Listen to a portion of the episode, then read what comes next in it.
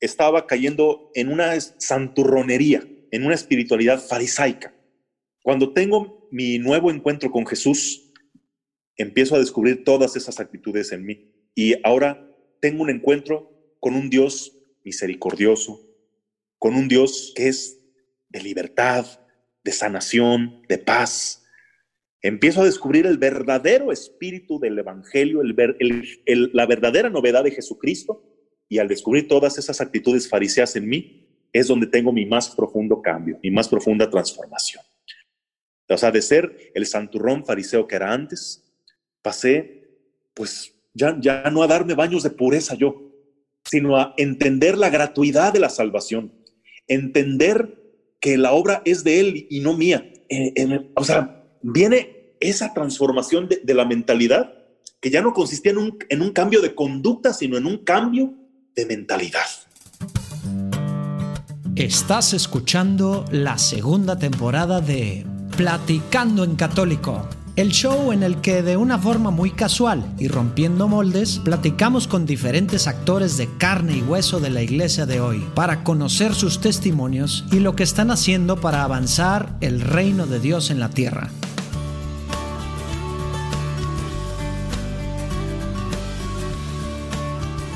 Oigan, pues pudimos platicar con un muy joven sacerdote tapatío, el padre Ricardo López, de todo su caminar desde desde niño y luego todas sus aventuras en el seminario, hasta ahorita, porque es una sensación en Facebook. Nos, va guiando ahí de su, en su caminar hasta ahorita que tiene 225 mil followers al día de hoy. Eh, compartiendo videos con reflexiones todos los días, desde la vida y para la vida, como dice él, todo fundado en la palabra de Dios. Y aparte ha crecido muchísimo ahí la, su lista que tiene eh, para, para grupos de WhatsApp en el que manda de forma diaria el Evangelio del Día con su meditación en audio, un video con una meditación y también un simpático mini video para reflexionar. Esperemos que, disfruten mucho. Ay, porfa, tengan paciencia. Fue la primera vez que grabamos de larga distancia y no hicimos varias cosas bien. Así es que la calidad del audio no es la mejor. Una disculpa.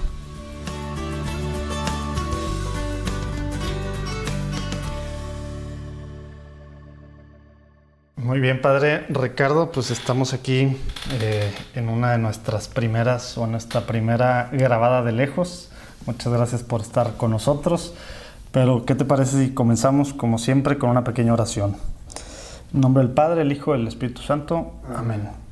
Señor Jesús, te pedimos que, estés con nosotros en estos momentos que vamos a estar platicando en confianza sobre ti, sobre tu, tu iglesia cuerpo aquí en la tierra, sobre el testimonio del Padre Ricardo, sobre las cosas que estás haciendo a través de él. Señor, te pedimos que, que abras los oídos espirituales de todos los que están escuchando. Te pedimos que, que nos toques, Señor, que hagas tu obra y que te quedes con, con nosotros en este momento. Amén. Vale, Espíritu Santo. Amén. Muy bien, Padre Ricardo, pues para nosotros esto es este innovar, porque ciertamente, como decía el buen Urquidi, es el primer, la primera grabación que hacemos de manera remota. Eh, y pues bueno, vamos a ver cómo nos va. Eh, pero bueno, de antemano aquí le agradecemos mucho eh, su tiempo. ¿Cómo ha estado? Muy bien, muchachos. Estoy yo muy agradecido con ustedes de haberme hecho la invitación de compartir con su audiencia este testimonio de lo que el Señor nos permite experimentar cuando nos atrevemos a seguir su llamado. De antemano a ustedes felicidades por este interés, por, por el, el aprovechar estos medios modernos, que es realmente un pecado de omisión no hacerlo cuando es una manera en que se puede llegar a tantos que quizá no, no entran en contacto en, en los templos, que no acuden a escuchar predicaciones por otro medio y que por aquí el Señor les puede tocar el corazón, los puede enganchar y ustedes han encontrado un muy buen medio para evangelizar, lo cual pues es admirable. Por eso felicidades de antemano a ustedes también. Ah, muchas gracias, gloria a Dios, Padre.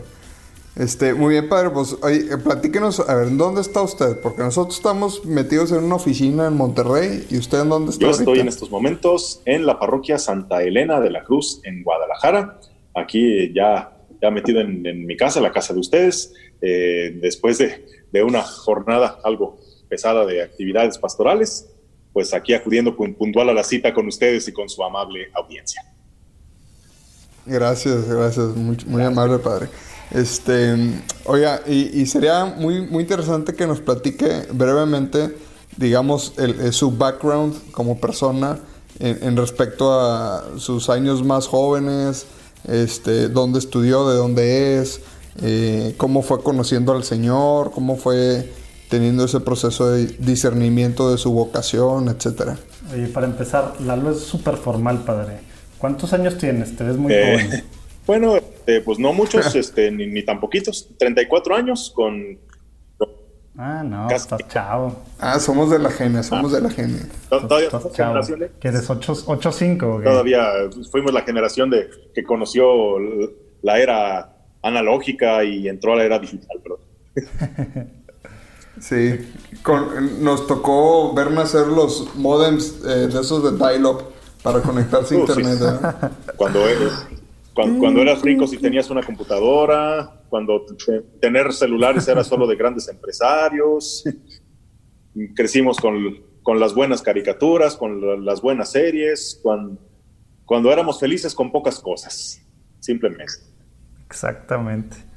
Oye, padre, entonces tú eres de, eres, naciste en Guadalajara. sí, en Guadalajara, radico en Guadalajara y pues apenas el Señor nos está haciendo ensanchar fronteras. Hasta ahora he sido, digamos, muy territorial.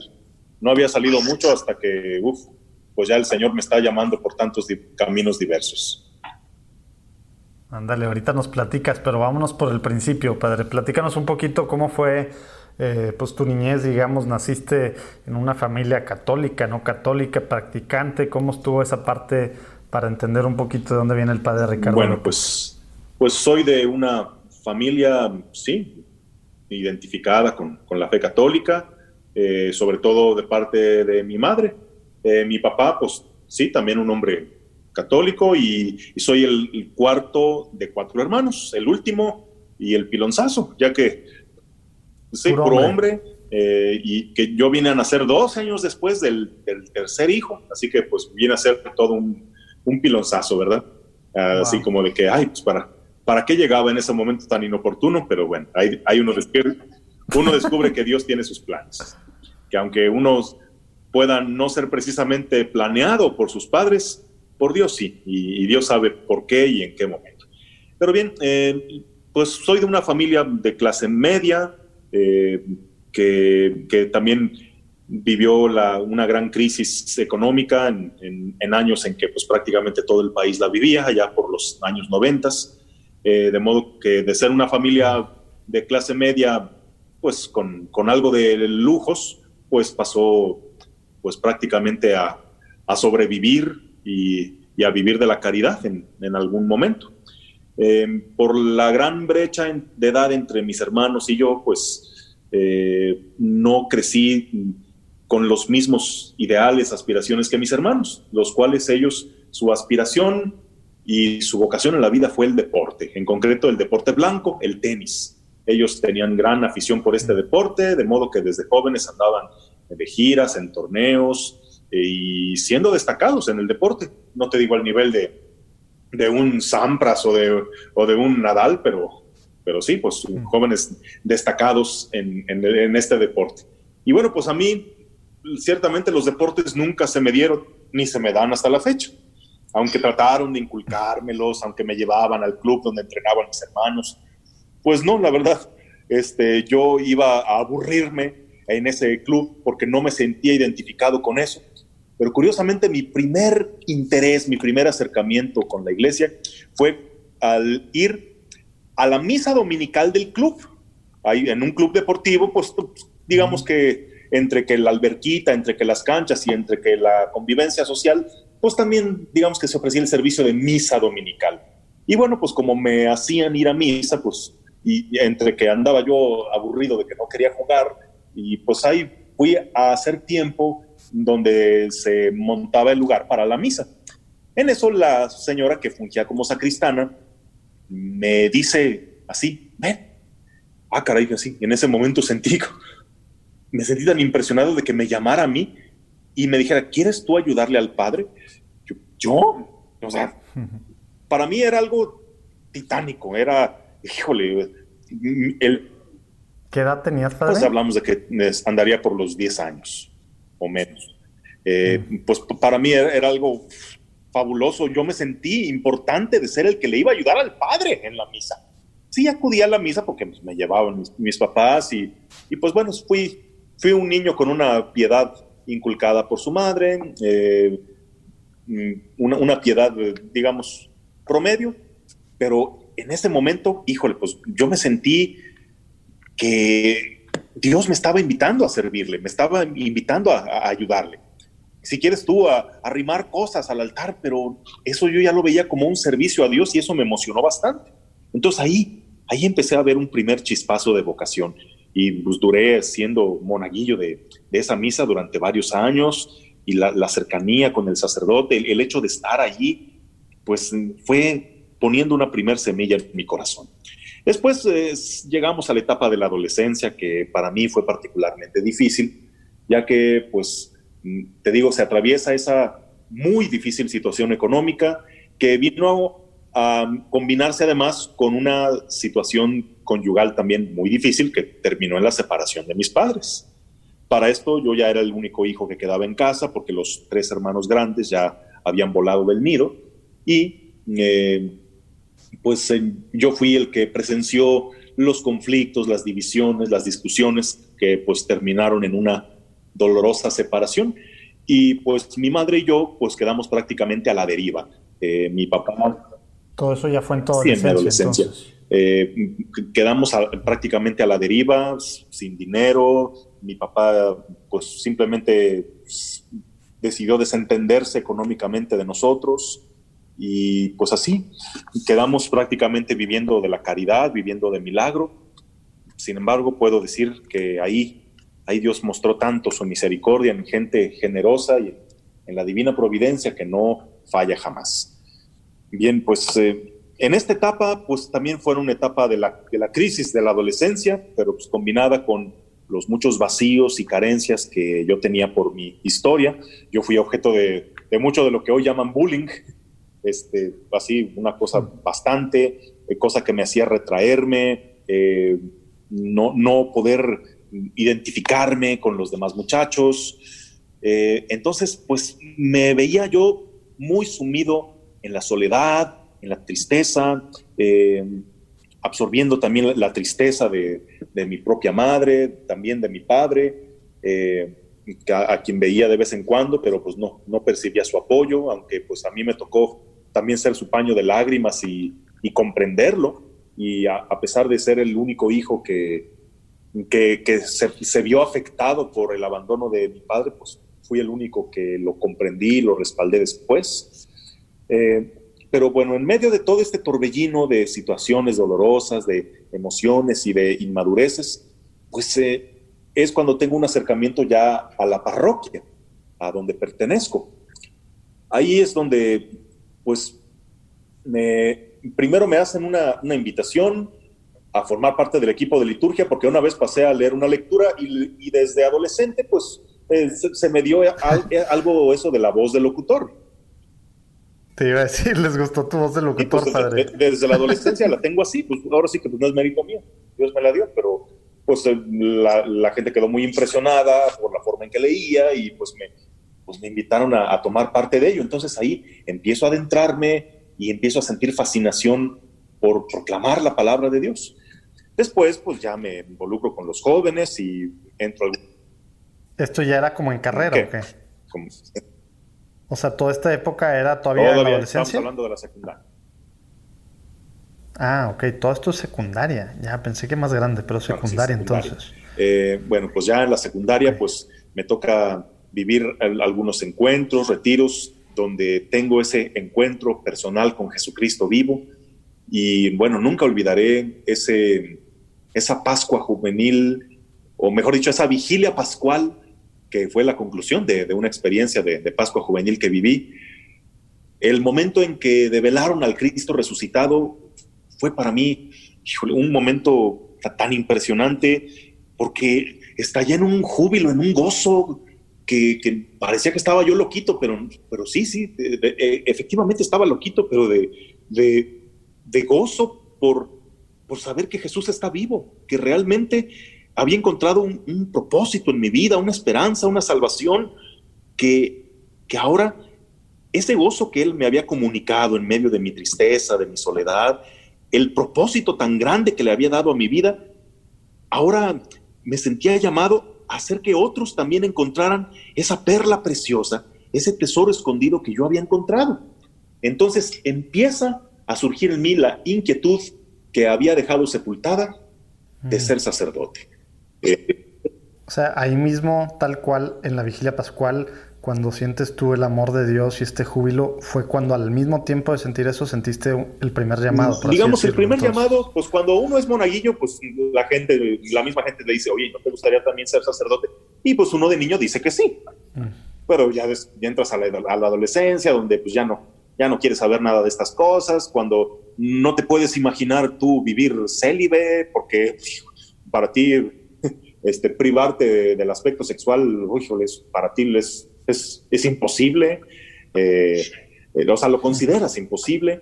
Eh, y pues bueno, uno se va apartando de estas cosas y hasta pena le daba a uno pues considerarse creyente, más aún el, decir que quieres consagrarte a Cristo, pues uno como adolescente entre los demás adolescentes que, que, no quieren saber nada de esto, pues pasas a ser objeto de burlas. Entonces, pues uno que no quería verse como objeto de burlas, pues no quería hablar de nada de eso. Pero cuando tengo o sea, el bullying que sufrías mucho era por esta parte, eh, digamos, religiosa de, estar en la parroquia sirviendo. Eh, el bullying que sufría era por otras mm. cosas. Por, por, mi aspecto físico, por mi personalidad, por, por muchas cosas. Este, pero sí, efectivamente, cuando tengo mi encuentro personal con Cristo, pierdo esa vergüenza y empiezo a proclamar públicamente mi adhesión a Cristo. Y, y, no me daba pena decir que quería ahora vivir para Él. Pues sí, era, eso resultaba extraño. Y el bullying era pues de que, ay, beato, santurrón, uy, tú vas a ser papa, de que, uy, este, se me hace que te vas a ir al infierno. Eh, y pues ya sabes, cuando tú profesas públicamente y con valentía tu fe, pues te quieren siempre chantajear por ese lado, de que tú tienes que ser tan santo, tú tienes que ser bueno con todos, porque tú eres un santito. Y, y bueno, pues me, me hacían bullying por eso. Sí, te juzgan con otra vara aparte, ¿no?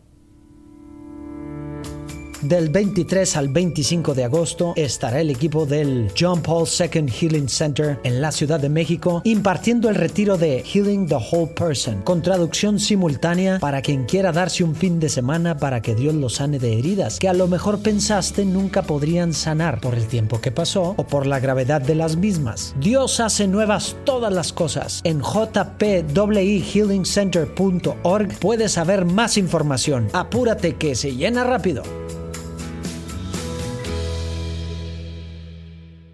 Oye, padre, y platícanos de, ese momento, porque también hay jóvenes eh, que nos están escuchando. Eh, por ejemplo, ¿tú cómo sobrellevas este, estas cosas? O sea, tuviste después de la vigilia pascual, eh, este, pues este, como quien dice, se te prendió el foquito sobre Jesús resucitado y, seguías después de eso, ¿te metiste más en la parroquia o estabas en algún apostolado, en algún grupo, en alguna misión? ¿Platicabas, tenías amigos católicos? O, sea, o simplemente te refugiabas en, la iglesia? ¿O cómo, ¿Cómo le hacías frente a, que no te tumbaran este, pues este bullying? bueno, este, a partir de entonces, pues sí, este, me, involucré más todavía en el grupo juvenil y pues, pues eh, empezaba a ser de los lidercillos ahí, de que empezaba a, dar temas. Ahí, empecé a ir descubriendo mi vocación de predicador este, y, pues ahí fui haciendo mis pininos eh, sin tener nunca así un marcado liderazgo. ¿no? La verdad eso no es, no es precisamente lo que se me da. Y además otra cosa que sucedió en mi adolescencia es que ahí empezó más mi hambre de saber de Dios. Entonces, eh, era un chico raro de cierta manera porque en, me verías en, la secundaria, en los recesos, en lugar de, irme con la bolita a fumar o, al cotorreo o, a, querer tirar rostro con las chicas, eh, lo que hacía era tomar libros de religión y, ponerme a leer, porque yo quería saber. Entonces, era, un raro, era muy raro ver a un adolescente leyendo el catecismo de la Iglesia Católica o los libros del padre Larrañaga. y hasta para los mismos maestros era algo anormal y, y pues como que cargué mucho con ese estigma de antisocial, de anormal, de, que no era un joven común y corriente. Pero pues, bueno, este, simplemente yo no le hallaba sentido a ir a, estar entre los albures y superficialidades de los muchachos mm, y quería yo saber más sobre mi fe, quería yo prepararme para algún día poder hacer algo trascendente, algo grande, ¿verdad? Claro, ahora, ahora en, mi vida puedo decir que fue una carencia eso, el hecho de no haber convivido tanto con los chavos, el no haber acudido a tantas fiestas. Eh, mm. Pero ni siquiera del grupo juvenil, padre. Pues no, fíjate que no. Pues, eh, incluso dentro del grupo juvenil, pues, este, me, veía un tanto radical, ¿verdad? Bueno, y eso, será otra parte de la mm. historia, sí, porque en, un afán así, podríamos decir, exagerado, de, de, ser santo, de consagrarme a Cristo, e, em, empecé a rayar algo en el fanatismo y en el fariseísmo. Bueno, y es, eso, es, e, e, eso es importante tomarlo en cuenta para el resto de mi historia. O sea, fue un encuentro con Cristo que me impactó, un encuentro con el que quise ser radical. Yo, de hecho, yo en un principio no hallaba si ser sacerdote diocesano o, meterme con los monjes, los religiosos más radicales, los que tuvieran más penitencia, más aislamiento, porque, porque quería encontrar la forma de, de alcanzar una santidad más radical, ¿verdad? leía las biografías de los santos y me inspiraban, pero al mismo tiempo me traumaban, porque tú veías la, exigencia tan alta que, se, que tenían los santos, hablamos de santos de la Edad Media, que, que tenían rigurosas penitencias, tantas horas de oración al día, pues bueno, algo pues prácticamente inalcanzable para el hombre promedio. Entonces yo me frustraba al compararme con esos modelos, pero yo seguía afanoso en mi, en mi ideal de santidad, en mi ideal de, hacer algo grande, pero ojo, aquí te digo, eh, es, es parte de todo un proceso, ¿sabes? Porque empecé a caer en un fariseísmo, en un eh, querer sentirme mejor que los demás, en un sentirme superior porque yo sí rezo, porque yo sí comulgo, porque yo sí hablo de Dios, porque yo soy más que ustedes, porque ustedes son una bola de, de pecadores superficiales, en cambio yo soy de Dios. ¿eh?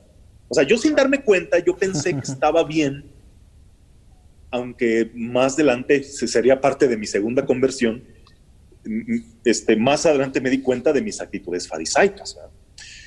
Bien, este, se llega el momento en que termino la secundaria y debo decidir por dónde, por dónde orientar mi vida. Entonces hago la experiencia del preseminario, el requisito de, de vivir una semana como seminarista para poder ser candidato a entrar al seminario. Bueno. Que es el seminario menor, el que se puede entrar en prepa. seminario menor, efectivamente. ¿O cómo es allá Sí, así se maneja. Incluso se puede entrar desde la secundaria, pero no. Yo mi secundaria la hice fuera. Ah, mira. Y, y desde la etapa de preparatoria, pues yo quise entrar al seminario. Hice mi...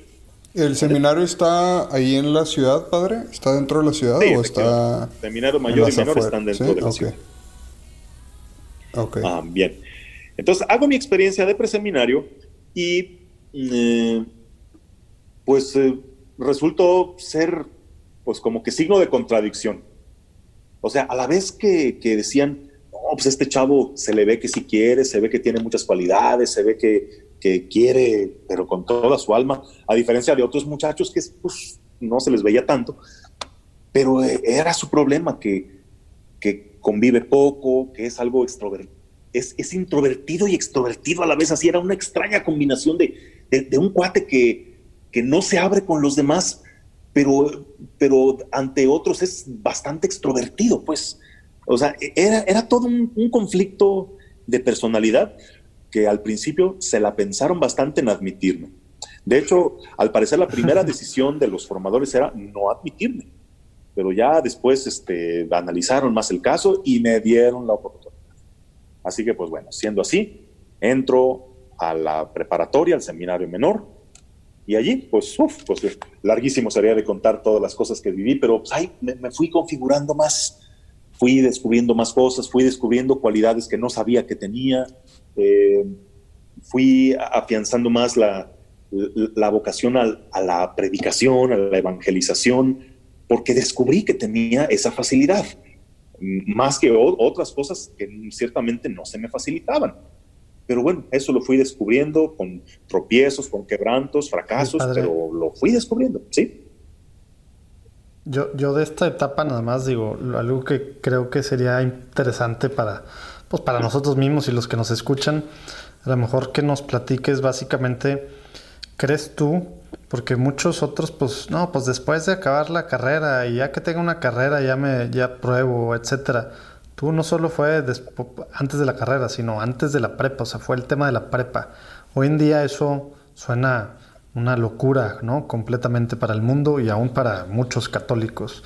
¿Por qué crees tú que es algo que se debería de hacer o no se debería hacer? ¿O por qué, o sea, por qué personalmente tú dices, no, para mí sí fue algo bueno por esto? ¿O sabes que no, la verdad no había esperado? ¿Cómo fue esa, pues esa decisión de irte, pues a qué sería, 15 años? ¿Cuántos años tenías cuando te fuiste años, al seminario menor? Fue en el año 2000, precisamente. ¿Qué nos platicas de esa parte? Mira, pues aquí, aquí definitivamente no hay una regla general. Este, pues claro, creo que la, postura más sana es que después de que hayas vivido las necesarias etapas de tu adolescencia, juventud, de que hayas tenido un serio discernimiento, de que ya tengas la suficiente edad para saber bien qué es lo que quieres en la vida, que por qué no hayas tenido una o varias novias, este, pues ya tomes una decisión más madura. Obviamente, pues, pues entre más hayas avanzado en la vida, más sensata y madura será tu decisión. Sin embargo... ¿Quiere uno pensar? Sí, o sea, uno, uno piensa. Sin embargo, pues hemos de decir que hay quienes desde pequeñitos, desde la, siendo prácticamente unos niños a la edad de, de 12 años, entraron al seminario y bueno, pues claro que te diré que de 30 que entran desde la secundaria, si acaso persevera uno. Pero bueno, habrá muchos casos de que entraron desde la secundaria sin haber tenido nunca novia, sin haber estudiado otra carrera, sin, sin haber sabido de otra cosa. Y hoy en día son muy buenos sacerdotes. Y Así nos ha tocado platicar en el podcast con el padre Diego Jaramillo de Colombia, igual desde los 12 años. Y nuestro señor arzobispo acá en Monterrey también se fue muy. Ahí está. y son personas íntegras, no, no son personas con graves vacíos, carencias pero mira, hay de todo. O sea, a mí en el seminario me tocó conocer quienes entraban ya grandes, viejos. Hablamos de que eh, entraban ya cuarentones al seminario con carrera hecha y, eso no les aseguraba tener una suficiente madurez. Te diré, te diré que no. Me, voy a robar una frase que me compartieron en otra entrevista aquí, padre, que yo creo que está muy ad hoc a esto que estamos platicando que dice, nadie fue ayer, ni va hoy, ni irá mañana hacia Dios por este mismo camino que yo voy. Está buenísima, pues o sea, no puedes juzgar porque, eh, o sea, pues cada quien tiene su camino y sabe de dónde viene esa convicción y cómo fue ese llamado, es, muy diferente con cada Exactamente, mira, yo, yo sí te puedo decir ¿eh? que a, mi corta edad, pero yo sabía muy bien lo que quería. Es, eso sí, no tenía en ese momento la, la menor duda de que eso era lo que quería. Quizá con el tiempo vendrán crisis, vendrán momentos de desierto, tú nos digas, oye, de veras yo seré para esto, y por qué yo no provee de otras cosas en la vida. Pero, o sea, me estoy convencido de que si el Señor llama, no, no, no habrá de ser para frustrarte. Y de que si el Señor llama, todos esos aparentes huecos en tu vida, Él sabe cómo llenarlos. De eso soy testimonio. Oye, padre, antes de irnos allá, después de la ordenación, nos platicaste hace ratito que decías que hubo otro momento en el que volviste, en el que ya te diste cuenta, digamos, de, varios de estos, pues digamos, temas, carencias tuyas, a lo mejor algunas sociales, eh, etcétera, etcétera, y que tuviste como una especie de otro llamado. Si nos puedes platicar un poquito de esa parte. Bueno, entonces para esto déjame platicarte un poquito más eh, de la etapa de la preparatoria. Nos brincamos al último año de la prepa, el tercer año, y estamos ya en el, en el paso en el que te dan el pase al curso introductorio, que ya es formar parte del seminario mayor. Para esto, pues no pasas en automático. Ahora sí que si te consideran idóneo para seguir, sigas y si no, marchas. Y bueno, eh, viendo que todos mis compañeros pasaban y viendo que pues yo había caminado con muy buena estrella y, y hasta mis compañeros me, me hacían la broma, ay, tú qué te preocupas si tú eres el único seguro. pues bueno, Pasaron todos los compañeros y a mí fue al que me dijeron que no. A mí fue el que me dijeron, conviene que te salgas al menos un año para que trabajes ciertos aspectos y, y si logras superar eso, pues podrás considerar volver al seminario.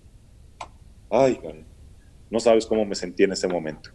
Sentí que, se, que, que todo se derrumbaba, todo mi mundo así, porque realmente yo no veía otra forma de vivir, yo no, yo no podía concebirme fuera de, de, mi vocación sacerdotal. Pero bien, lo tuve que asimilar y pues mis compañeros siguieron adelante y yo me tuve que retirar.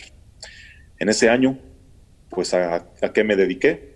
Bueno, quise aprender algo de música, así que me metí de lleno a estudiar el órgano y, llegué a aprender y aprender muy bien. Eh, apoyaba en mi parroquia y ahí fue donde más descubrí mi vocación de predicador porque Nunca te alejaste entonces de la iglesia, realmente sí querías, sí seguías teniendo el anhelo de regresar. pues eso, eso, era simplemente mi vida y en, otro ambiente pues no, no me sentía ni, ni, realizado ni pleno. Bueno, ahorita te sigo platicando, pero déjame contarte este detalle de que en, en la parroquia donde acudía se me pedía asistir a un sacerdote de 92 años que pues empezaba ya a tener lagunas mentales, este, ya le costaba mucho trabajo hilar ideas para una homilía Así que pues él mismo me va pidiendo que si yo le ayudaba en la predicación. Ok, si hablamos de liturgia, esto no es lo correcto. Un, laico, un, simple muchacho no debe reemplazar al sacerdote en, el ministerio de la predicación, pero ok, si me perdonan ese pecado, pues lo hice, lo hice, pero el hecho de verme así un muchacho de 18 años con apenas la, preparatoria, pero verme con la pasión con que predicaba el Evangelio, eso fue, fue definiendo mi, vocación. Y digo, si no me hubieran sacado ese año, no hubiera tenido esa oportunidad de ya pararme frente a una asamblea y tener que predicar con valor el Evangelio. Bueno, por un lado, si no me hubieran corrido ese año, no hubiera tenido esa experiencia. Bueno, otra. Me pregunta si nunca incursioné en otros ambientes. Sí, porque pues también de no haber sido padre, hubiera querido ser locutor. Entonces eh, empecé a apalancarme con algunos locutores que conocía y ellos me, mandaron a hacer castings en, alguna radiodifusora para ponerme a hacer comerciales. Eh, por ejemplo, me acuerdo uno que me ponían a, grabar acuda con el doctor Jaramillo para todos sus problemas de la piel. Este, y, venga a la, a la, Feria de la Naranja en, en, este próximo verano. Están los precios increíbles, las mejores ofertas me ponían a grabar comerciales y, y les encantaba. De hecho, quedaban sorprendidos los productores de que un muchacho sin muchas tablas en el oficio, pues lo hiciera tan bien. Pero pues bueno, en ese ambiente es muy difícil entrar pronto a un trabajo remunerado, así que pues, pues vi que ahí no la iba a hacer por cuestiones de políticas y, y todo. Entonces, bueno, en vez de andar grabando comerciales de productos, de marcas, de cosas que a mí no me llamaban nada, bueno, entonces, si de todos modos no, no me van a pagar, entonces voy a hacer algo de lo mío. Es entonces que me acerco a la, a, la, apenas naciente Radio María en mi ciudad.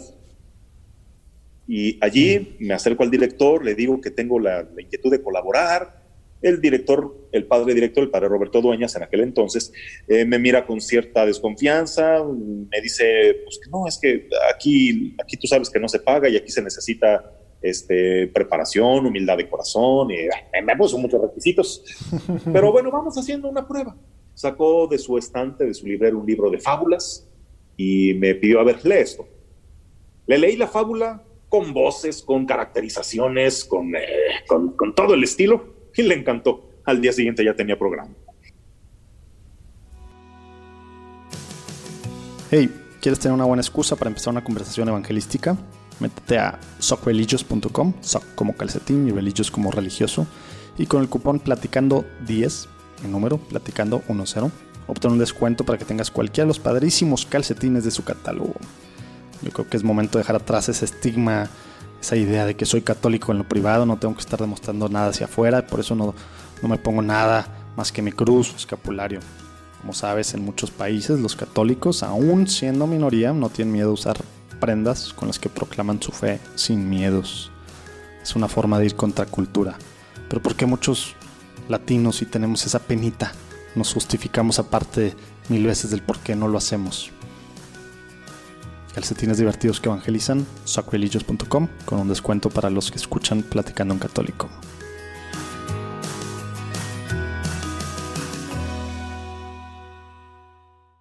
por cierto, saludos a Gaby de Radio María allá de Guadalajara, con la que platicamos un poco al inicio del podcast eh, hace, bueno, hace, no sé, el año pasado, 2018. Estábamos viendo ahí qué hacíamos en conjunto de alguna forma. Bueno, entonces, em, pues, pues ahí em, empecé a, tener mi programa, llegué a tener dos programas en Radio María, pues haciendo lo que me gustaba, que era trabajar en la predicación, trabajar con la voz, pero anunciando el Evangelio. Eso es lo que me encantaba. Y déjame te cuento que ahí, en, en Radio María, empiezo a simpatizar con una telefonista. Empezamos a coincidir en que nos íbamos juntos, empezábamos a, a tomar el camión juntos y pues, eh, pues empezamos a hacer una bonita amistad. Una bonita amistad que desembocó en, en enamoramiento y en un noviazgo. Y lo que son las cosas, justo estaba ya en, acercándose la fecha en que tenía que decidir si me regresaba al seminario o le seguía acá afuera. Y yo pues acababa de tener novia, primera novia que tenía, y estábamos tan bien que dije, no, pues, pues oye, apenas estoy incursionando en la radio. Estoy muy bien aquí donde estoy. Eh, tengo novia. Como que a qué me regreso. Entonces, este, por fin se me estaba abriendo el panorama. La verdad es que tenía yo así el panorama bastante estrecho, así como dicen, andas como los caballos, así con los ojos tapados, que nada más miras hacia, hacia adelante. Y, entonces se me empezó a abrir mi mundo y dije, pues bueno, pues fue muy bueno ese ideal de, del sacerdocio, que la santidad, pero ah, el mundo es muy grande y, y a Dios se le sirve de muchas maneras. Empezaba a pensar. Pero bueno, simultáneamente empiezo a acercarme a la Escuela de Evangelización San Andrés. Empiezo a acudir a, a, sus cursos, con su metodología, con su, con su visión del Evangelio. Y eso pues viene a ser una segunda evangelización para mí. Entonces eh, e, empieza a moverse algo en mi corazón, pero lo que fue así garrafal, decisivo para mí fue el momento en que entendí Mateo 13:44, la parábola del tesoro. El reino de los cielos se parece a un hombre que al encontrarse un tesoro lleno de alegría, va, vende lo que tiene y compra aquel campo. Entonces, en estos cursos de la Escuela San Andrés, yo había vuelto a descubrir el tesoro que es Jesús. Y me di cuenta de que todo esto que consideraba valioso en mi vida, la novia, el radio, y otras oportunidades que se me estaban abriendo. A ver, ¿vas a cambiar todo eso por lo que realmente siempre has querido? Tu vocación es vivir para Jesús. No, no hay otra forma de que tú vivas. Esto es lo que realmente quieres. Es muy bonito y muy bueno lo otro, pero ¿qué es lo que realmente quieres? Entonces descubrí mi tesoro y, lleno de alegría, anuncié mi salida de la radio me llevé a mi novia a comer, le dije que si me daba la más grande prueba de su amor, ella pensó otra cosa, pero cuando le aclaré que, que la prueba máxima de su amor consistía en que me, dejar, me iba a dejar irme al seminario, porque esa era mi vocación, pues solamente inclinó su cabeza, moqueó, pero lo aceptó. Y pues lleno de alegría, volví al seminario. Y, y ahora sí te aceptaron así a la primera. Eh, te aceptaron a la primera. Bueno, pues ya después de haber llevado un proceso, pues, eh, pues media cardíaca la, decisión, pero me dijeron, pues eres admitido de nuevo. Ok, pues entra a otro grupo. y ok, nos brincamos los años de formación en donde habría muchísimo más que contar, pero me parece importante el contarles cómo empecé en esto de las redes sociales. Ándale, ese era de hecho el siguiente tema que queríamos eh, que nos platiques un poquito, porque pues bueno, sí vimos que eres pues, de los sacerdotes en México que más están más activos en redes y no solo más activos, sino que más activos y que la gente los está pelando, ¿verdad? en todo el sentido, ¿verdad? Tienes mucha pues mucha gente, muchos seguidores y muchos seguidores pues comentando cosas positivas, ¿verdad? En vez de en vez de también negativas. Platícanos un poquito cómo entraste al Así tema es, pues ahora que lo mencionas precisamente hoy hoy llegamos a los 200 mil seguidores en un, en un poco más de dos años y 100% orgánicamente, eh, pues um, digo, ay caray, pues, yo nunca pensé llegar a donde estoy llegando, pero pues bueno, ¿cómo empezó esto? Bueno, déjenles cuento. Bueno, para esto no, no quiero seguir sin antes aclarar un cabo que dejé suelto. Les dije que en un primer momento de mi conversión de, eh, estaba cayendo en una santurronería, en una espiritualidad farisaica. Cuando tengo mi nuevo encuentro con Jesús, empiezo a descubrir todas esas actitudes en mí. Y ahora tengo un encuentro con un Dios misericordioso, con un Dios que es de libertad, de sanación, de paz. Empiezo a descubrir el verdadero espíritu del Evangelio, la verdadera novedad de Jesucristo. Y al descubrir todas esas actitudes fariseas en mí, es donde tengo mi más profundo cambio, mi más profunda transformación. O sea, de ser el santurrón fariseo que era antes, pasé, pues, ya, ya no a darme baños de pureza yo, sino a entender la gratuidad de la salvación, entender que la obra es de Él y no mía. Eh, eh, o sea, viene esa transformación de, la mentalidad que ya no consistía en un cambio de conducta, sino en un cambio de mentalidad. Entonces ahora empiezo a enfocar más mi predicación en esa novedad del Evangelio, en ese vivir una fe, una espiritualidad sana, liberadora, centrada en el amor y no en, el miedo, en la culpa, en la amenaza. Eh, empiezo a, a encontrar el perfil de mi predicación que es salir de una religiosidad tóxica, farisaica, para encontrar la novedad del Evangelio.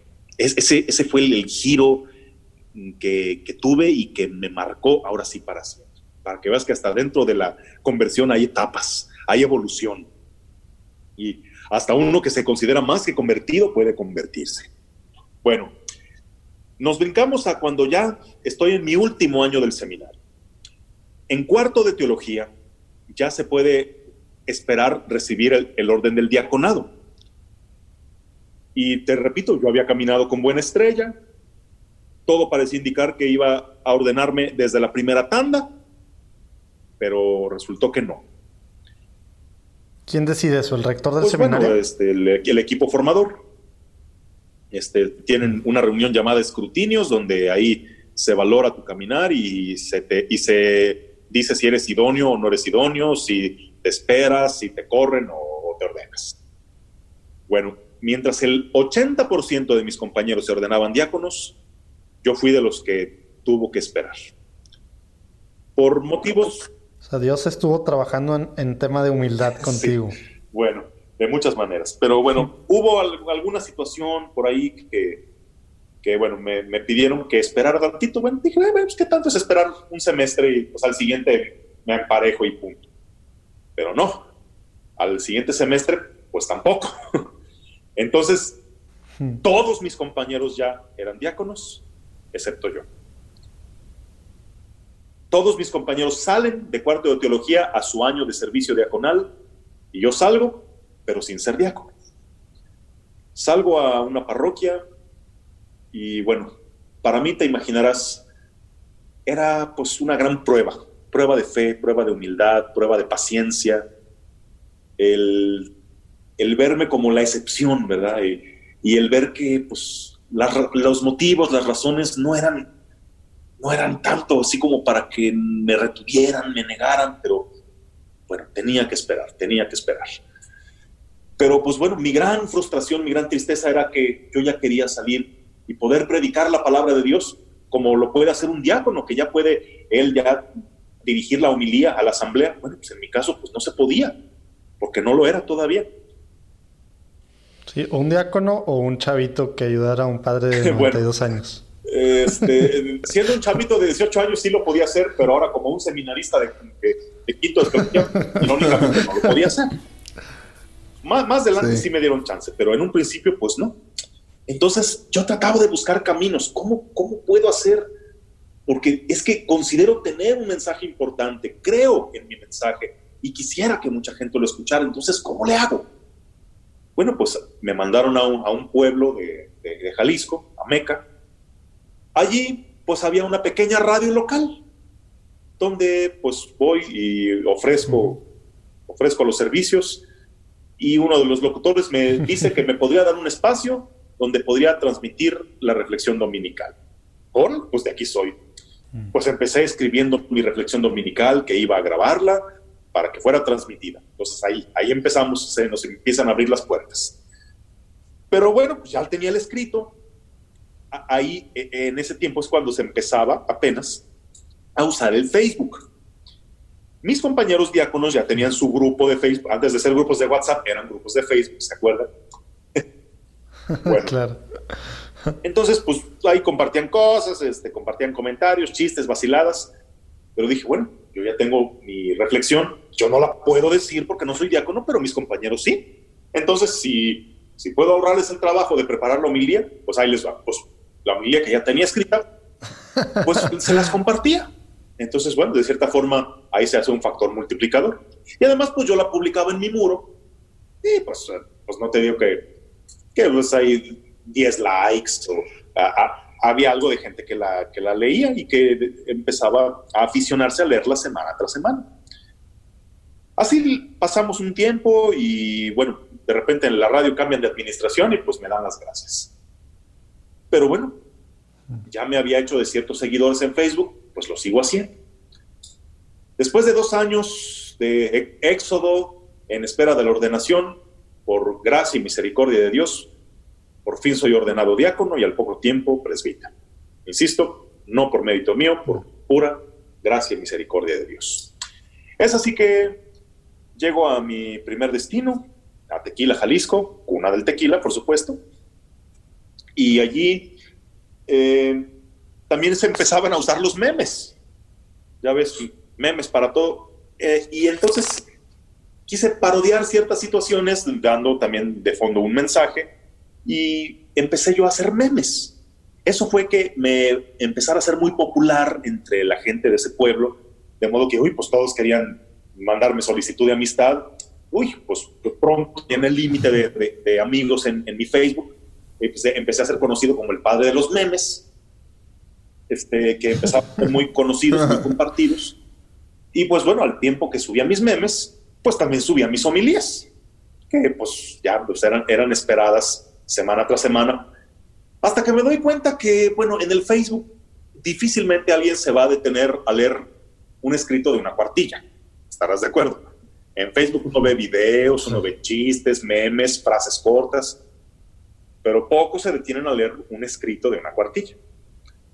Entonces, pues dije, uy, bueno, sí tengo algo de gente que, que la ve, pero creo que me estoy quedando muy corto. Entonces, veo que empieza a existir la función en el Facebook de transmitir en vivo. Y ahí unos se agarraban, eh, pues ahí transmitiendo cada tarugada. ¡Eh, aquí estamos! ¡Manden saludos! que aquí estoy echando una cerveza! Y que, a, ver. Así le hacía Lalo. Unos usaban esa función para, para tontera y media y dije, bueno, ¿y por qué yo no la uso para, para evangelizar? Me la pensaba mucho, decía, ¿y si transmito diariamente la, la homilía? Ay, no. Y luego vas a estar en boca de todos y, luego, ¿qué tal si un día la riegas? ¿Qué tal si se burlan de ti? ¿Qué tal si, si le llegan quejas al obispo?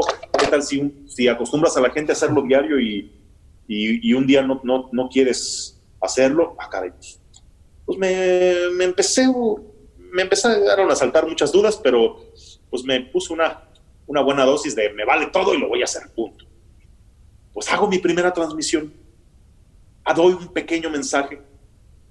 Hombre, pues, pues tuvo mucha aceptación y me pedían que lo siguiera haciendo. Pues que me animo a seguirlo haciendo. Y un día, ay, me sorprendo, 300 reproducciones un video. 500 reproducciones, wow. Mil reproducciones, ¿qué está pasando, Dios mío? Este, pues para mí era, era sorprendente. Entonces alguien me aconseja, oye, publicaste en la mañana y a, este momento tienes 5 mil reproducciones, es mucho. ¿Sabes qué te recomiendo? Abre una fanpage. Ah, yo dije, una fanpage, pues ni que fuera, ni que fuera una estrella, ni que fuera famoso. No, no por eso, sino porque Así no te limitas solamente a, los que tienes de amigos en Facebook, así pueden entrar un número ilimitado de personas. Ah, bueno, pues por ese lado sí. Pues abro mi página y empiezo a invitar a que, a que vean la página. Pues empieza a tener mucha aceptación, empieza a crecer exponencialmente. Estamos hablando de que en pocas semanas ya había alcanzado los 10 mil seguidores, los videos pues, yo me emocionaba con las 300 reproducciones y de repente ya hablábamos de arriba de 20 mil reproducciones, muchísimos compartidos, empezaban a llegarme saludos de, de, muchas partes del país, de muchas partes de Estados Unidos, de muchas partes de Latinoamérica, de, Europa, incluso de Japón, una, peruana que radica en Japón veía la transmisión que hacía diariamente. Ah, bueno, entonces eso me obligaba a a ser creativo, a diario encontrar un mensaje con, con un enfoque distinto. Para, para, o sea, porque ya había más, más sacerdotes que hacían esto. Bueno, dentro de lo que vas a ofrecer, no ofrezcas más de lo mismo, ofrezca, ofrece algo original. Entonces, pues me, daba la tarea de diario, diario, diario estar pensando en una reflexión que pudiera tocar la vida de las personas, que pudiera iluminar dar una nueva comprensión a algún aspecto del Evangelio que quizá siempre se había visto de la misma manera. Pero, o sea, yo le pedía, Señor, que nunca me falte un, un chispazo de tu luz para poder entender esta palabra, verás que a veces el Evangelio parece bastante oscuro, bastante árido, no le encuentras aplicación a la vida. Pero fíjate, ahí yo veo la divina providencia en que siempre, siempre podía coincidir el Evangelio con alguna situación actual, con alguna intuición, alguna eureka me llegaba en el momento para decir, órale, por aquí, por aquí.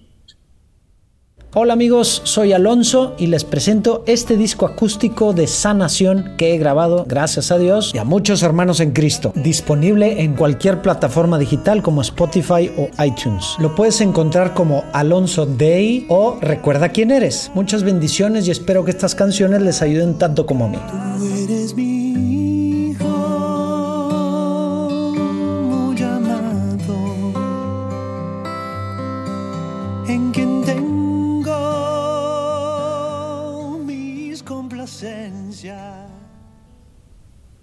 Oye, padre, y, literal diario, o sea, diario estás armando el video del día. O sea, lo desarrollas, digamos, el proceso es en la mañana lo desarrollas o lo piensas y ese mismo día lo ves. O sea, no hay de otra. Me imagino que tienes otras cosas que hacer en tu ministerio. No estás, no es 100% Facebook. Pues claro, ¿no? Imagínate, que estuvieras encerrado todo el día. No, pero pues, este, pues te digo, diario, diario, em, empecé a hacerme esa tarea y pues claro, también empezaban a llegarme los testimonios, eh, empezaban este, a, contactarme para hacerme invitaciones a predicar en otras partes. Y bueno, esto... Pues, ¿Y eso cómo funciona, padre? Cada vez que te invita alguien fuera, ¿tienes que pedir a tu obispo o algo así? ¿O cómo funciona eso? Eso hasta hace poco ya lo, empecé a hacer. En un principio, pues, pues prácticamente los dejaba en visto porque no se podía hasta ahora mm. ya voy a empezar a, ir a, ir fuera. Ya, ya he ido a algunos lugares, por ejemplo, San Luis Potosí, ya he, ido a, otras parroquias, este, ya he ido a la Ciudad de México, donde me han invitado, pero hasta ahora voy a empezar a salir a, los Estados Unidos ya con visa, antes no tenía, antes nunca en mi vida había viajado y pues bueno, esto me ha abierto puertas, pues que, pues, nos, avisas cuando vayas a vengas a Monterrey para echarnos unas chaves por acá, pues, De, hecho, voy a ir el día 19 y 20. ah, ¿Ah sí, de mayo. Y de hecho voy a, encontrarme allá con el padre Sam, que ha de ser muy conocido por ustedes, el ah, padre Sam. Ah, y además, una, entrevista en el programa de César Lozano, que también lo han de conocer. Ah, mira. No, aquí en Monterrey, eh, la verdad que da muy buenos consejos, este apacigua a la gente, este, al menos este, es, popular aquí. Pero, oiga, tengo una duda, padre. ¿Cómo balancea este tema de eh, su actividad fuera de sus responsabilidades parroquiales?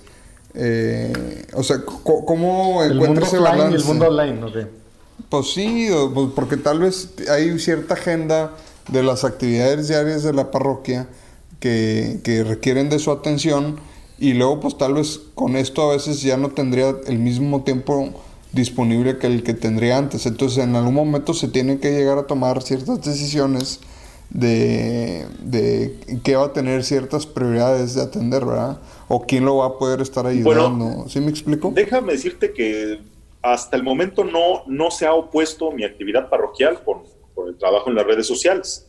De hecho, es solo cosa de organizarse y, y ser constante y disciplinado y no, no tiene por qué oponerse. O sea, aquí en, la parroquia, pues cuentan conmigo, tengo los horarios para, para estar en la parroquia, eh, dentro del horario y fuera del horario, cuando me necesiten, pero pues sí, sí tengo una cierta disciplina, una cierta rutina ya.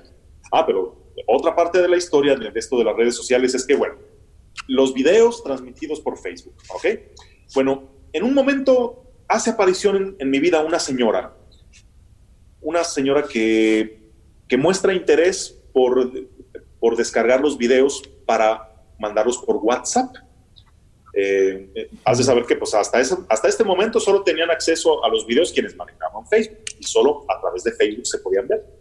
Pero pues había mucha gente que no trabaja el Facebook y quería también recibirlos. Entonces, esta señora me, me ofrece el poder hacer algo que yo no sabía, descargar el video desde el Facebook en un formato que pueda ser compartido por WhatsApp órale, pues entonces, pues qué, bueno que lo haga, ¿verdad? Pero luego me, llega otra iniciativa, otra intuición.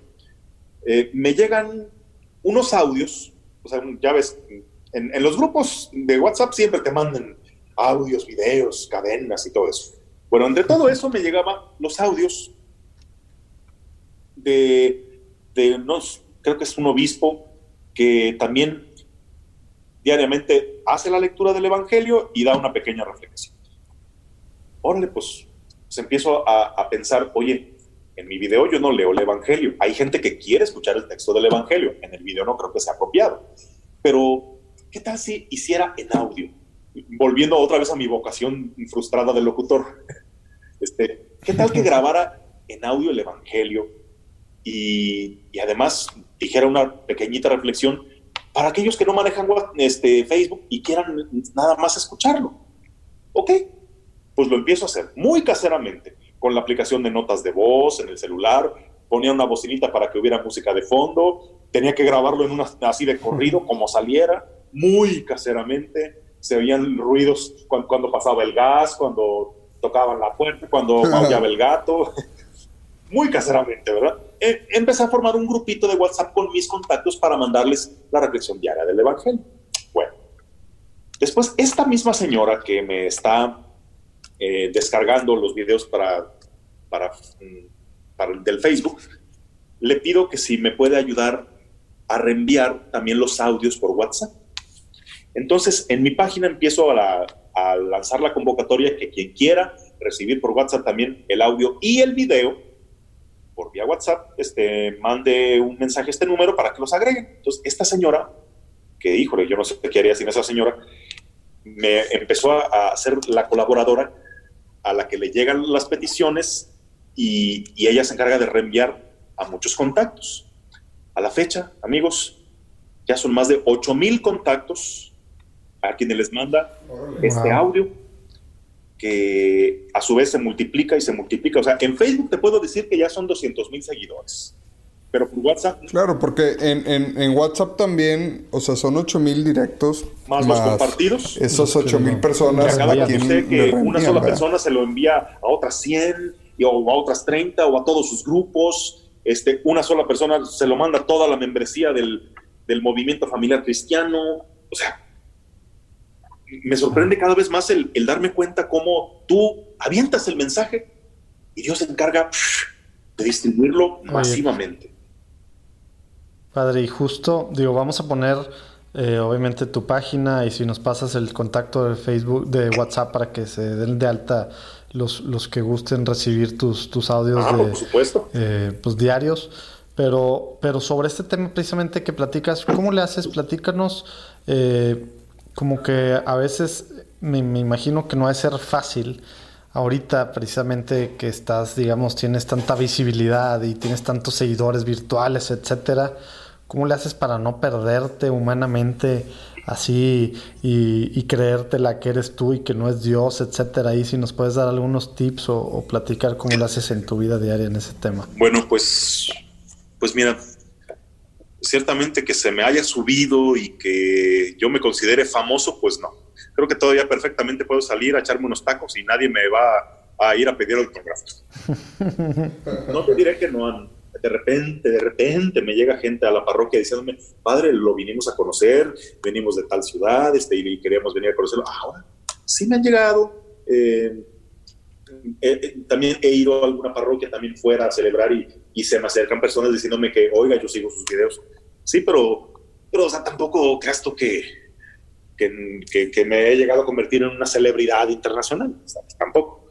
Ciertamente eh, todavía me manejo con bajo perfil, gracias a Dios, porque, porque ya si, si estamos hablando de ser famosos, sabemos que eso implica muchos peligros, muchos riesgos, no solo, digamos, digámoslo así, profesionales, sino también peligros para el alma. Y en, en, sí no tengo yo interés en ser famoso, en que mi persona, Ricardo López Díaz, sea famoso. Me interesa que el mensaje de Jesús sea conocido, que me interesa crear en las personas la necesidad de diariamente escuchar su palabra. Y, mira, mi mayor satisfacción es saber cuándo lo estoy logrando. Que me lleguen testimonios de niños, de, señores profesionistas, porque también tú al principio, ¿qué piensas? ¿Quiénes te escucharán? Ay, pues viejecitas que no tienen nada que hacer. Pero no, me doy cuenta de que el mensaje llega a familias, a jóvenes, que hay niños que lo escuchan diario antes de irse a la escuela, profesionistas, incluso una vez me sorprendió tanto que me invitaran a comer un, alto funcionario del gobierno en Guadalajara que diario me escucha, que me mandó un, mensaje a un obispo de Argentina, el obispo Ariel Edgardo Turrado Mosconi, este, Saludos. Que, que, también, que también me sigue. Este, o sea, sacerdotes de, de muchos lugares, obispos, amas de casa, profesionistas, jóvenes, niños, que, es, es, lo que me dice, órale, lo estás logrando. Gente que ya tiene como un hábito diario escucharlo, de modo que cuando no les llega el audio o, la reflexión, se, se, quejan y están presionando el audio, el audio, el evangelio, me lo están pidiendo. He sabido de, de patrones que se lo ponen a sus trabajadores, que los trabajadores más paganos y ateos que nada, pero que incluso ya ellos mismos lo piden, jefa, el evangelio. Este, o sea, te lo digo porque me lo han dicho. Pues, digo, para gloria de Dios. Pero al mismo tiempo yo, eh, en lugar de inflarme por esto, topo con mi realidad. Yo me doy cuenta de mis límites. Me doy cuenta de qué lejos estoy de, de la santidad que, que en un principio me propuse. Me doy cuenta de mis debilidades, me doy cuenta de mis miserias, que yo no soy nadie, inclusive que yo no tengo la preparación, o sea, yo no soy estudiado en Roma, ni siquiera fui destacado en los estudios, en el seminario, este, como para yo poder estar compartiendo contenidos que, que le aporten algo a la vida de la gente. Este, esa... Pues no, no tenía el muchacho cinco panes y dos peces, solamente. Exacto. Entonces ahí es donde te das cuenta de que, o sea, ni te hueles. No es mérito tuyo, es si Dios te quiso tomar a ti como instrumento, pues deja que para Él sea la gloria y tú sea un dócil instrumento suyo. Nada más. Nada más me considero que en algún momento de mi vida creí en mi mensaje que no es mi mensaje, es el mensaje de Cristo, que yo lo quería anunciar ya no de una manera raquítica, aburrida, desencarnada, como lo oía en tantos sermones, sino quería proclamarlo como lo que es, como una buena noticia. Es así que, que quise incursionar en esto y mira, sin necesidad de gran tecnología, sin necesidad de gran equipo, ni de gran edición, ni siquiera tener que invertir dinero, ahora llega a tantas personas. Es donde de veras, de veras que a, propósito de que lo dices, son los cinco panes y los dos peces, definitivamente. Eh, que, yo puse a disposición del Señor y Él los tomó para multiplicarlos exponencialmente. Qué padre, pues qué, bendición. Muy interesante todo esto, Padre Ricardo. Y pues ojalá sí tengamos eh, oportunidad de conocerlo, de, vernos en persona ahora que, le toca venir. Y este, mire, eh, tenemos una sección que a mí me gusta decir polémica, pero realmente no es nada polémica, es simplemente eh, para el cierre de, de, estas conversaciones, hacemos una serie de preguntas donde nos gustaría ver que usted conteste así en, de manera breve, una o dos oraciones, lo primero que le venga a la mente. ¿Cómo ve? Muy bien, acepto el reto, venga. Perfecto.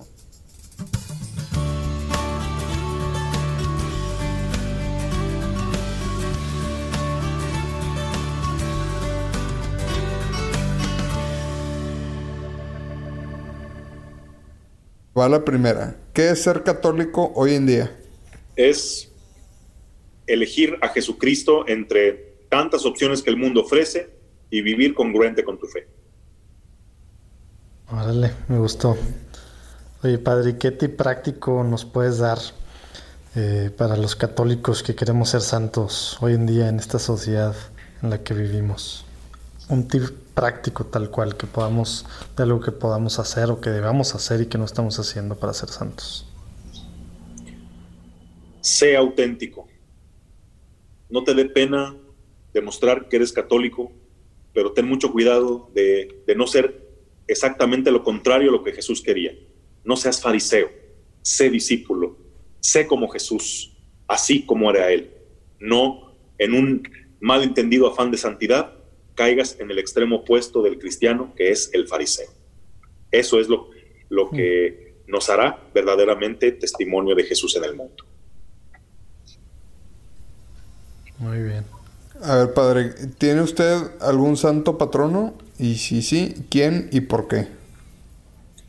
Uf, pues eh, he tenido muchos, pero me identifico, simpatizo mucho con San José. No sé, ese hombre de silencio que su misma vida fue la más elocuente predicación, siempre dispuesto al plan de Dios y que cuando sus sueños se, derrumbaron, le entregó a, a Dios sus sueños para que ahora Dios lo hiciera parte de sus proyectos.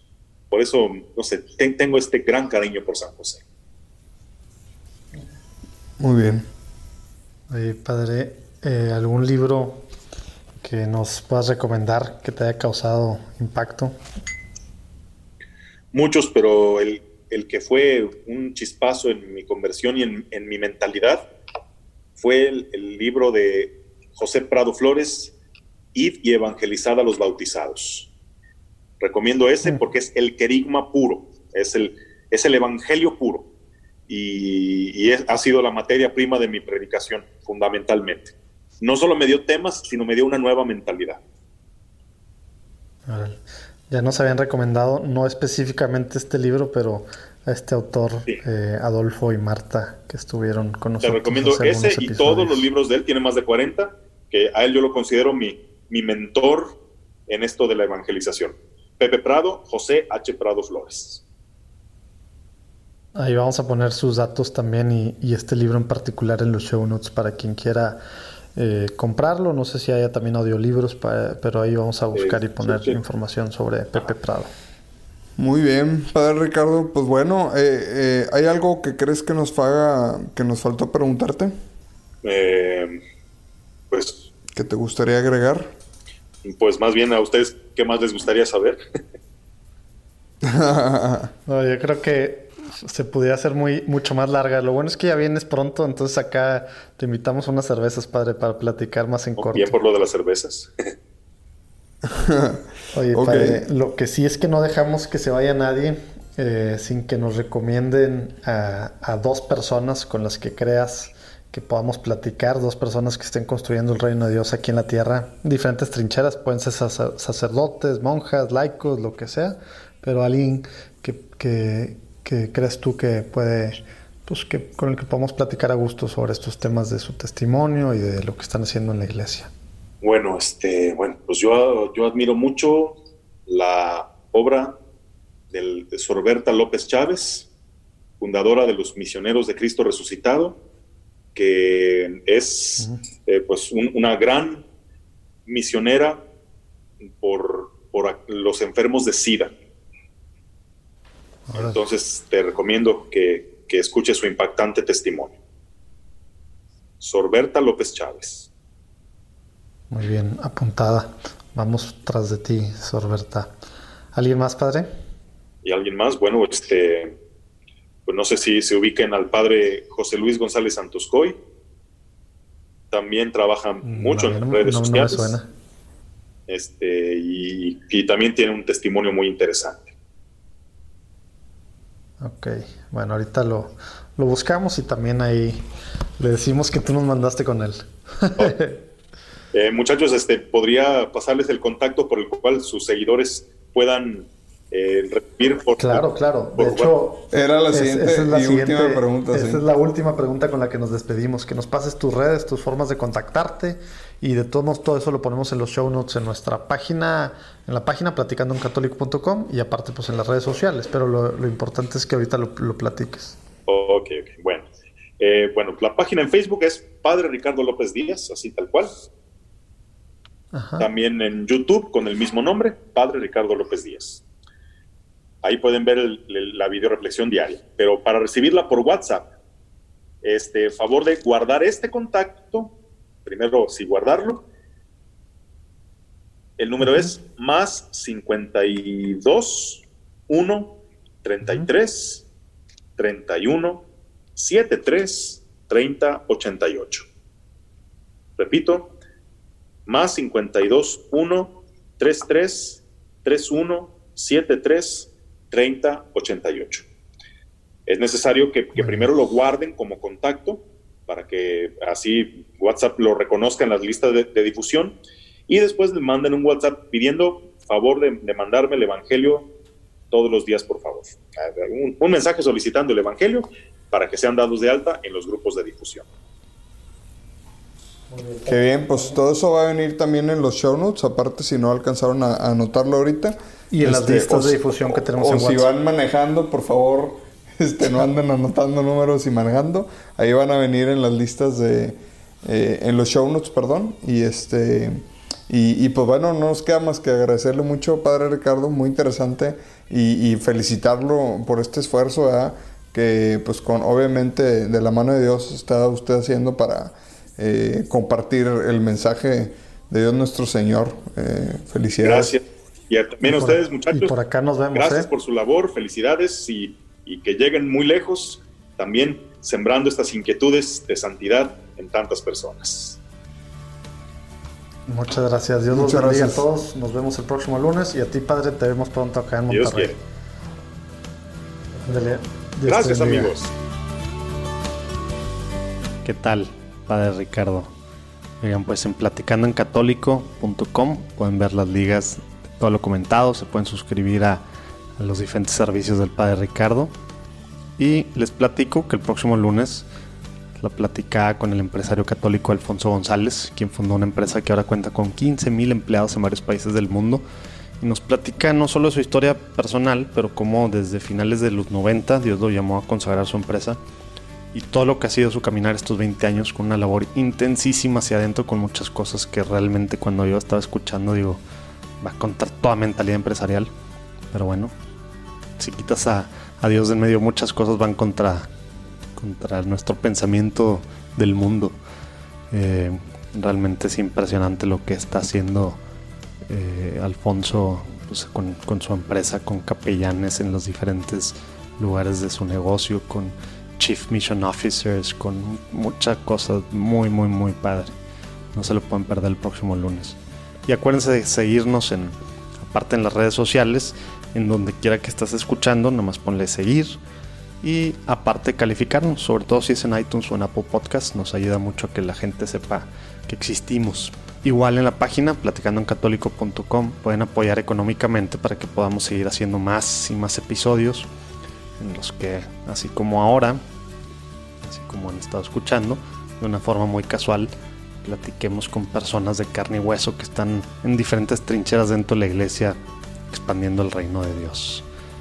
Dios los bendiga, nos vemos el próximo lunes con un padrísimo episodio.